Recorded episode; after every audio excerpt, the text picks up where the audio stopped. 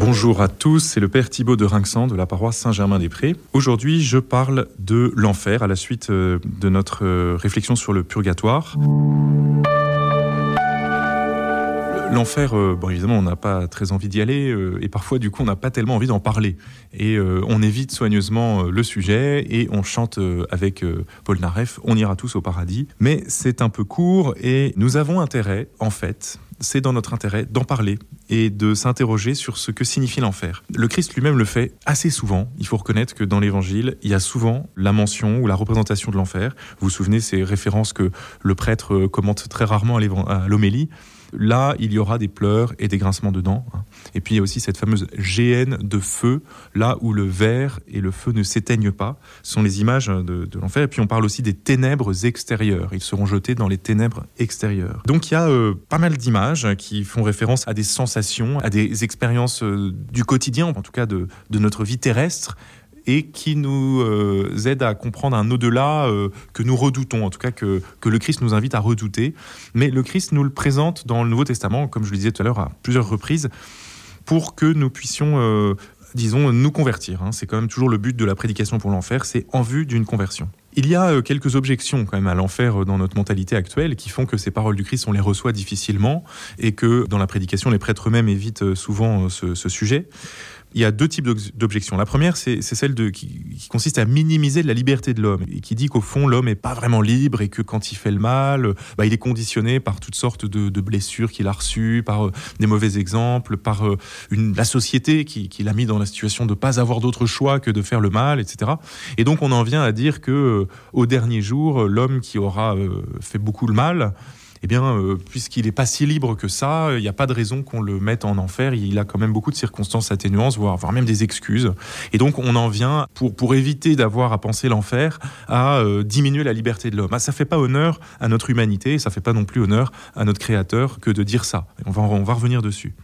L'autre euh, série d'objections, elle est plutôt du côté de Dieu, et elle consiste à dire, en fait, Dieu est tout puissant, et euh, comme il est tout puissant, il peut nous éviter l'enfer. Euh, il n'y a pas de difficulté pour lui. D'ailleurs, il a, il a donné euh, sa vie en Jésus-Christ pour sauver tous les hommes et pour racheter tous les péchés. Donc l'enfer mettrait en échec Dieu et, du coup, c'est pas possible. Dieu est plus fort que ça. Donc cette deuxième objection est plutôt du côté de Dieu qui, qui ne peut pas évidemment laisser faire l'enfer.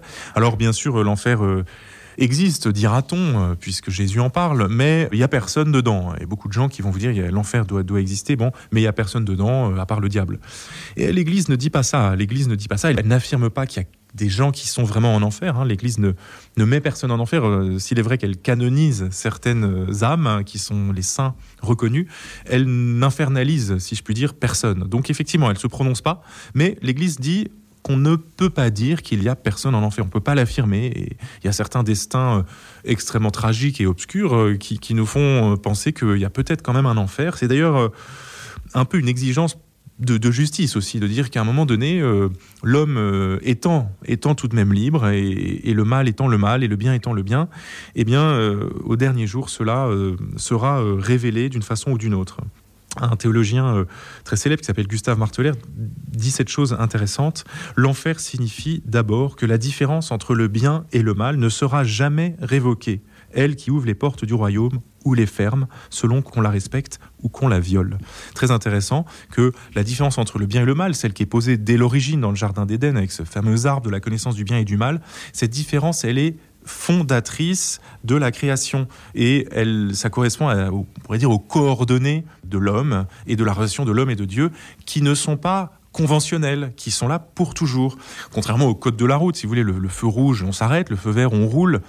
Mais ça aurait pu être l'inverse, si vous voulez, d'une certaine façon. Et puis au fond, c'est pas si important que ça.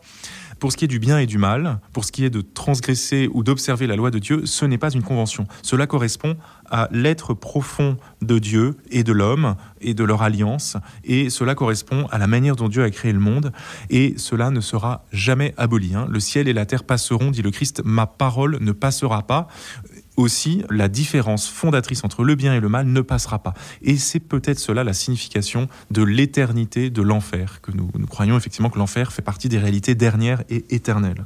Nous avons cette position face au bien et au mal qui demeure absolue. Le fait d'être homme eh bien, nous place dans cette absolue de la liberté. Dieu nous a donné une liberté qui est peut-être d'ailleurs le signe que nous sommes à son image, c'est que nous avons une possibilité absolue de choisir pour ou contre Dieu, de choisir une vie éternelle avec Dieu ou sans Dieu.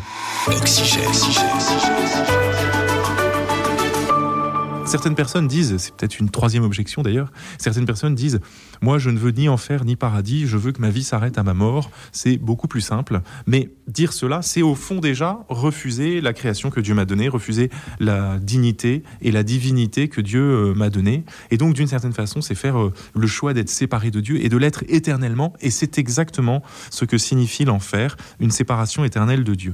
Cela, bien sûr, euh, est à redouter. Mais il faut signaler que seuls ceux qui croient au Christ, seuls ceux qui ont reconnu la miséricorde de Dieu peuvent comprendre, peuvent accueillir ce mystère de l'enfer et ce dogme, parce que c'est un dogme, c'est-à-dire c'est une vérité de foi, qu'est l'enfer. Pourquoi? Parce que l'enfer, c'est d'abord et avant tout ce dont le Christ nous sauve. Ce dont le Christ nous sauve et dont nous ne mesurons les profondeurs que dans l'acte même où le Christ nous en sauve. En effet, seul celui qui a reçu la miséricorde de, Dieu, seul celui qui a senti l'amour du Christ qui le sauve, qui le maintient dans la vie, qui vient le tirer des grandes eaux, comme dit le psaume, qui vient le tirer de l'abîme, seul celui-là peut ouvrir les yeux rétrospectivement sur la gravité de son péché et du péché des hommes. Seul celui qui se sait pardonner peut reconnaître l'étendue de son péché. D'ailleurs, c'est une expérience que fait le retraitant qui s'engage dans les exercices spirituels de Saint Ignace de Loyola. Dans la première semaine, il médite sur son propre péché il médite sur l'enfer, il regarde comment est fait l'enfer, et il le fait à la lumière de la miséricorde de Dieu. Et Saint Ignace nous, engage à, explorer l'enfer, à nous représenter avec nos cinq sens, avec la vue, la vue des flammes, des souffrances, avec l'odeur, l'odeur du soufre, du feu, avec euh, le, bruit, l'audition. Nous entendons les cris des damnés, les, hurlements des diables, etc. Avec des représentations certes empruntées au Moyen Âge et que nous retrouvons d'ailleurs un peu dans les fameux tympans qu'on a au-dessus des basiliques euh, médiévales, mais avec toutes ces représentations à nous figurer avec nos sens ce que peut signifier l'enfer et le faire parce que nous savons que le Christ nous en arrache, qui nous en sauve. Vous voyez, si jamais je ne m'appuyais que sur mes forces, si jamais Dieu me faisait payer un par un chacun de mes péchés, chacune de mes désobéissances, voilà ce que me vaudrait ma vie et mes actes. Or le Christ m'en a sauvé, or le Christ m'en a libéré, et je goûte la douceur du pardon et je me réjouis de la bonté du Christ et du Sauveur si jamais je m'aperçois à leur juste valeur de ce que me valent mes péchés, si je m'aperçois de la douleur que représente la séparation éternelle avec Dieu, de la peine éternelle qu'est la possibilité de l'enfer. Seul celui qui redoute vraiment l'enfer et les douleurs éternelles qu'il représente